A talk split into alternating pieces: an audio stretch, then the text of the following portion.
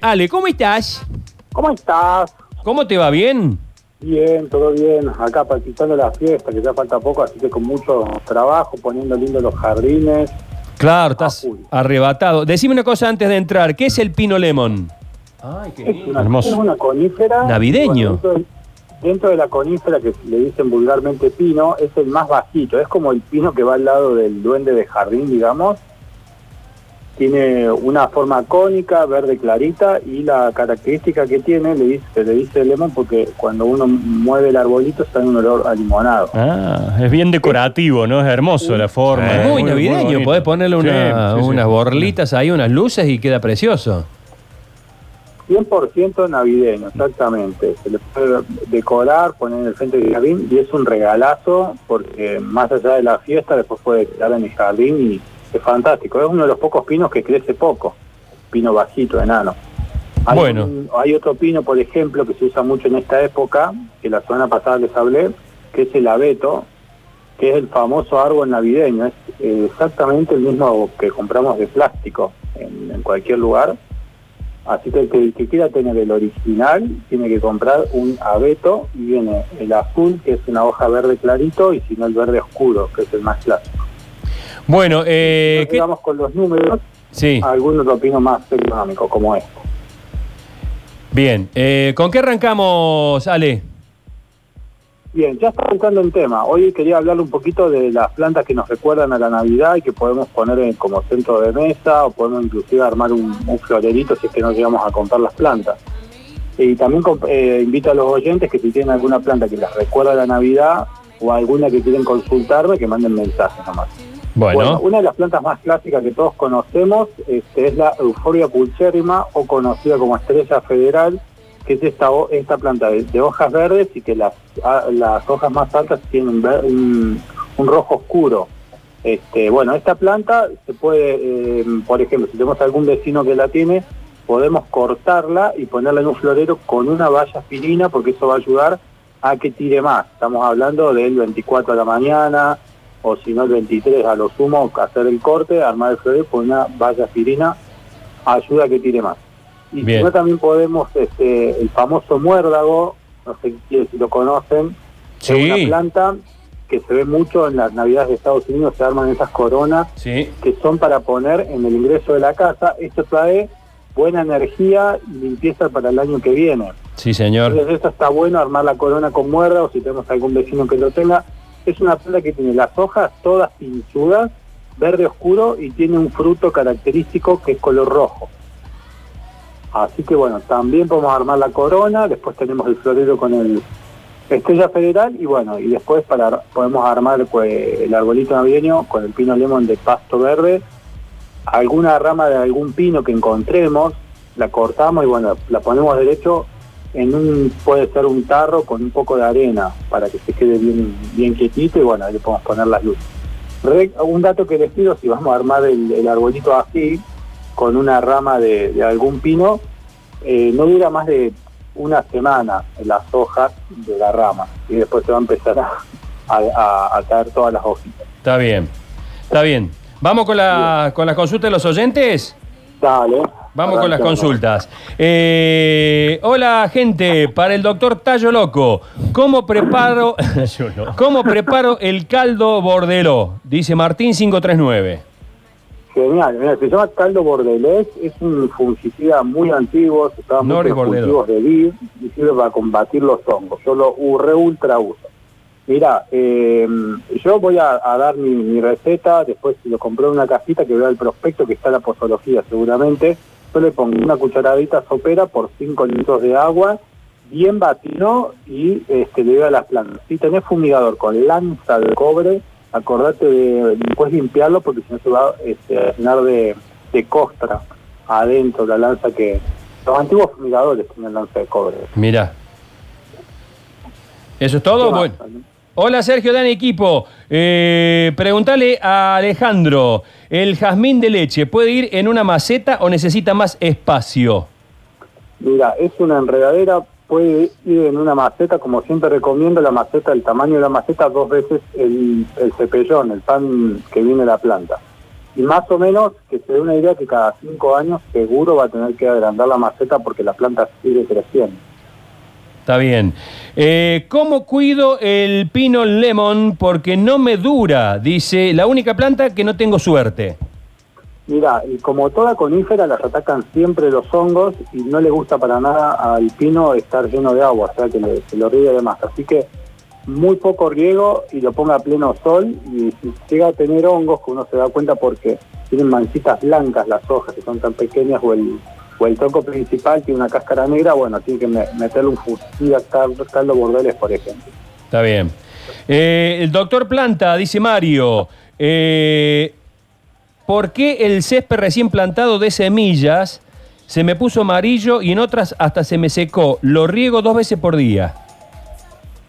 Mira, si, el césped, bueno, está empezando a brotar y se le puso amarillo, a mí lo que se me ocurre es que puede ser que lo haya puesto en un lugar de sombra, y es una semilla que es para sol, o si no, lo otro es que se puede estar pasando de agua, si es que lo está regando. La semilla al principio se riega tres veces por día, cinco minutos, y después se va espaciando y se hace más abundante a medida que va creciendo. O sea que después lo va a tener que regar en vez de tres veces por semana, dos veces por semana, 30 minutos en vez de, de 10. Ale, tengo una pregunta. eh, Luchi habla. El crespón, ¿cómo andas? El crespón violeta, ¿qué cuidado necesita en una maceta, en una maceta grande? Eh, Violeta decís por la flor, supongo. Sí, sí, creo Bien. que sí. Sí, porque el crespón que se llama legestroemia es uno solo y bueno, tiene como seis tonos de, flor. Eh, mira, si lo vas a poner en maceta, cosa que me parece muy original, acordate que es un árbol, va a crecer mucho, o sea que la maceta siempre le va a quedar chico. Eh, simplemente, como todo árbol, puede ir a pleno sol, a la sombra y riego normal. Pero acordate esto, que va a seguir creciendo porque es un árbol. ¿Y la maceta lo va a contener o no? Mira, ya estamos hablando de, de macetas que, Ah, se, que que pasan el Claro. número 50, o sea que estás hablando de macetas que tienen que tener una boca por lo menos de metro y medio, Ah. para que el árbol tire ahí un par de años. Al principio no vas a tener problema, lo vas a poder poner en una maceta que le ande un poco la, un poco grande, pero a los dos años va a ver que se aprieta. Y si vos no le haces el cambio de maceta, no tiene de dónde sacar recursos, porque tiene la tierra de la maceta para alimentarse y va a empezar a ponerse fea la- las hojitas, las hojas. Se puede poner, pero cuando es árbol, macetas muy grandes tienen que ser, pasando los 50 litros, como te digo. Eh, hola, señor Planta. Bien. Tengo un monte de cañas tacuara en el fondo de mi casa. Necesito sacarlas en forma definitiva. ¿Hay un truco para eso? Sí, tiene que comprar un producto que se llama tocón, que es un arbusticida, y tiene que pintar todos los rizomas que asoman de la tierra, ahí creo que me va a entender, los rizomas que son como cañas pero acostadas, y, y- y pintarlos, agarra un pincel literalmente, prepara el tocón y lo empieza a pintar y ese arbusticida sistémico es, va a ir directamente a la raíz y va a matar, no hay otra. Es hiperinvasiva. Si la quiere sacar a mano, bueno, va a tener laburo para, para rato, porque es, es tremenda. O sea, la planta, lo primero que hace la caña es, es crecer en raíz y después empieza a crecer en tallo. Entonces, cuando vemos que asoman los tallos, las nuevas hojas, que ya está muy ramificada en, la, en el suelo. Bueno, dice acá, hola doctor Césped, tengo un limonero de las cuatro estaciones. ¿En cuál está más barata la super? No, espérate. no tiene que ver. Pues, por, bueno, a un concurso de chistes. por favor, loco. No, si no tiene que ver con la nada. Es serio en la columna. Claro. Sergio, eh, el espacio del profe Alejandro, un golazo. ¿Cómo aprendo para arreglar mis plantas? Claro, hay algunos que no llaman y preguntan, pero van tomando nota de todas las consultas que están haciendo. Eh, una pregunta, ¿a un pino se le a un pino se le cayeren Ah, se le- puede ser una peste o es, se, es inclusivo. Se le encayeren. se le ca- pero qué se le cayeren? Eh, Las hojas puede ser. puede ser peste o sequía. Dice María Mirá, Camila. se le cayeron- ¿Será que se le cayeron las hojas? Puede ser, es Ponele. lo más probable. Sí, ¿qué otra Bueno, cosa? hay- Ramas. Con el, con el tema de los pinos hay que ver la edad del pino. Por ejemplo, si tenemos un pino que supera los 5 años, ese es un pino grande, y lo que le suele pasar, que es muy común, empieza a crecer mucho las hojas y adentro se empieza a oscurecer porque el sol cada vez llega menos. Entonces, si adentro está todo negro, hay que ralear. Ralear quiere decir cortar ramas entre medio para que entre más luz. Ahora, si las puntas están amarillas y verdes, amarillas y verdes, es un hongo que la está atacando. Igual, para que tengan una idea, en el mundo de las coníferas más o menos hay más de 60 especies. Entonces está difícil. Estaría bueno saber cuál es. Que me escriba o me mande fotito.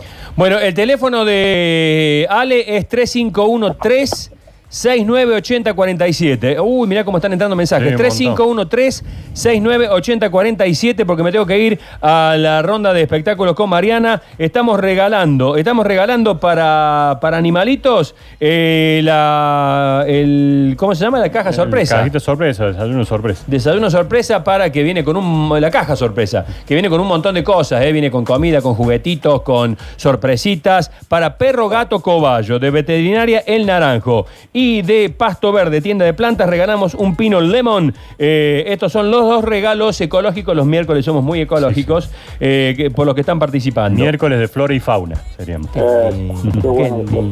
Hola, ¿cómo estás? Pregunta para el plantólogo. Tengo una planta de menta turca que la agarraron las hormigas y están achicharrando todas las hojas. ¿Qué puedo hacer?